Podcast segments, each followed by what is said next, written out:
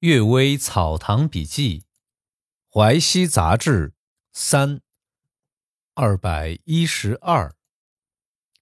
回复。乌鲁木齐千总柴有伦说：“从前征伐霍集站的时候，带领士兵搜山，在朱尔吐斯山谷的深山之中碰上马哈沁的队伍，射中其中一个人，他带着剑逃跑了。”其他七八个人也四处逃窜，只夺取了他们的马匹、帐篷。看见树上绑着一个回族妇女，她的左臂、左腿肉已经被那些人割下来吃掉，骨头也露了出来，气息奄奄的，像昆虫、野鸟在呻吟。他看到柴有伦多次伸动头颈，又做出叩头的姿态。柴有伦知道他请求尽快死去。就拔出刀刺进了他的心脏，他睁大眼睛大喊一声就死了。后来柴有伦又经过这个地方，山水突然暴涨，不敢随便涉水而过，只好暂时休息，等待水退。这时啊，有一阵旋风转到战马前面，忽而移动，忽而停止，仿佛引导他似的。柴有伦醒悟，这是那个回族妇女的鬼魂，就骑上马，跟着旋风走。居然能从水浅处渡过。第二个故事，五雷法。季连夫说啊，泰兴有个姓贾的书生，在县学读书，却十分着迷于符箓禁咒的事情。他到处寻师访友，修炼五雷之法，最后竟然练成了。后来啊，他病重时。恍恍惚惚看到鬼来捉拿自己，就举起手来念出五雷法的口诀，鬼就不敢靠近他。不久，家里人听到房顶上有金属作响的声音，有一批面目狰狞的奇形怪状的鬼浩浩荡荡冲进屋去。等到早晨去看，贾生已经趴在床下死去了，手指把地下挖出一个深坑，不知道是什么缘故。死亡出生都有定数。定数已经到了，还想用小小的法术与天抗争，他怎么这么不了解命运呢？红衣女鬼。季连夫又说呀，中光裕太守在江宁做官时，有两位幕僚是表兄弟，一个掌管编号登记，一个掌管公文收发，经常在一个房间里同床而睡。一天晚上，一个人已经睡下。另一个人还在灯下看书，突然发现书桌边坐着一个穿红衣的女人，他害怕极了，连忙把睡着的人喊醒。睡着的人惊醒之后啊，揉着眼睛查看，发现并非女人，而是一个奇形怪状的鬼。那鬼冲上前来就打，两个人都昏倒在地上。第二天，众人见他们不开房门，都感到奇怪，就打破门板进去查看。发现第一个看见鬼的人已经死了，后来看见的人只剩下了一口气，经过服药治疗啊，才醒过来。醒过来的人把昨夜的情况讲了一番，鬼魂无缘无故去骚扰人，这是可能会有的事儿。说到现出原形来追讨性命，那就不会无缘无故而来。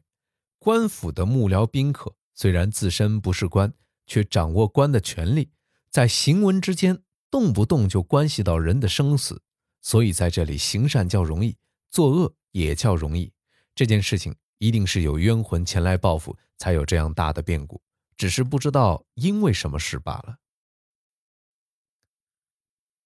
护法神，乌鲁木齐军吏如大业说，鼓浪那个地方的回民，有的蹲在佛寺大殿上饮酒赌博。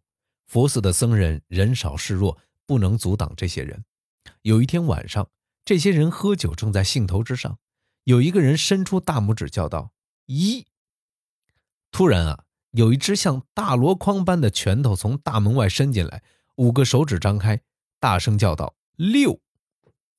大手掌一拍，灯火熄灭，桌子粉碎，这十几个人一起被惊吓昏倒。到天亮之后，个人才慢慢苏醒过来。从此再也不敢到佛寺来了。佛法对于众生不存在计较的心思，大概是佛的护法善神来显示佛力吧。额上密细图。苏州书生朱焕，壬午年顺天乡试考中举人第二名，是我担任分房考官内所录取的。有一天啊，大家在我的阅微草堂聚会，在酒席之上，个人讲听到的奇闻怪事。朱生说，从前有一次坐船，看见一个舵工头上啊，常常贴着一片膏药，一寸长、二寸阔的样子。那舵工说，额头生疮，要避风吹。船航行几天之后，有个蒿工悄悄对客人说：“真是大奇事，舵工讲生疮，其实是假话。他曾经当过赛神会的头头，在赛水神仪式上，照例要捧着香火走在前面。那天晚上，他和妻子同房，在举行仪式时，他正跪着致辞祷告，忽然有一阵风吹起香炉的灰，扑到他脸上，他吓得全身发抖。”几乎完成不了仪式，回家之后擦去脸上的炉灰，额头上却现出了一幅男女做爱的图画，神态生动，很像他夫妻的形象。用水擦洗，不但擦不掉，反而更清楚了。所以用膏药来遮掩这个地方，大家都不很相信。不过既然有这个说法，大家出出进进都不能不注意舵工的额头。舵工发觉之后说：“小孩子又多嘴了。”长叹几声也就算了，那么这件事情不是假的，可惜不便掀开膏药来看看。还有我的奶妈李老太说，从前登泰山时，看到昌妓和相好都上山进香，在旅馆中遇见，趁有机会就接吻，谁知两人的嘴唇就粘在一起，分不开了，硬拉开时痛到心里去，大家代他们忏悔，嘴唇才能分开。有人说。庙祝收买娼妓，故意弄成这个样子，用来耸人听闻，使人更加迷信神灵罢了。这也不是不可能啊。王锦，县县的刑房官吏王锦刚任小吏时收了贿赂，想为一起杀人罪开脱。他正用笔蘸墨起草公文时，那张纸忽然飞到天花板上，飘飘荡荡不肯掉下来。从此。王锦不敢受贿枉法，还常常用这件事情去警告同事们，自己毫不隐瞒。后来他一生温饱，以老年高寿去世。又有一个县吏，经常接受贿赂，舞文弄墨为罪人开脱，一生也没有什么祸患。但他死后，三个女儿都做了娼妓，他第二个女儿犯罪，应当受杖刑。武伯素劝那些掌刑的人说：“这是某师傅的女儿。”要轻一些。二女儿受完杖刑，对保姆说：“要不是我父亲曾经当过县吏，今天我就要被打死了呀。”哎呀，他怎么知道，要是他父亲不当县令，他今天本来就不会受杖刑啊！感谢各位收听今天的《阅微草堂笔记》，晚安。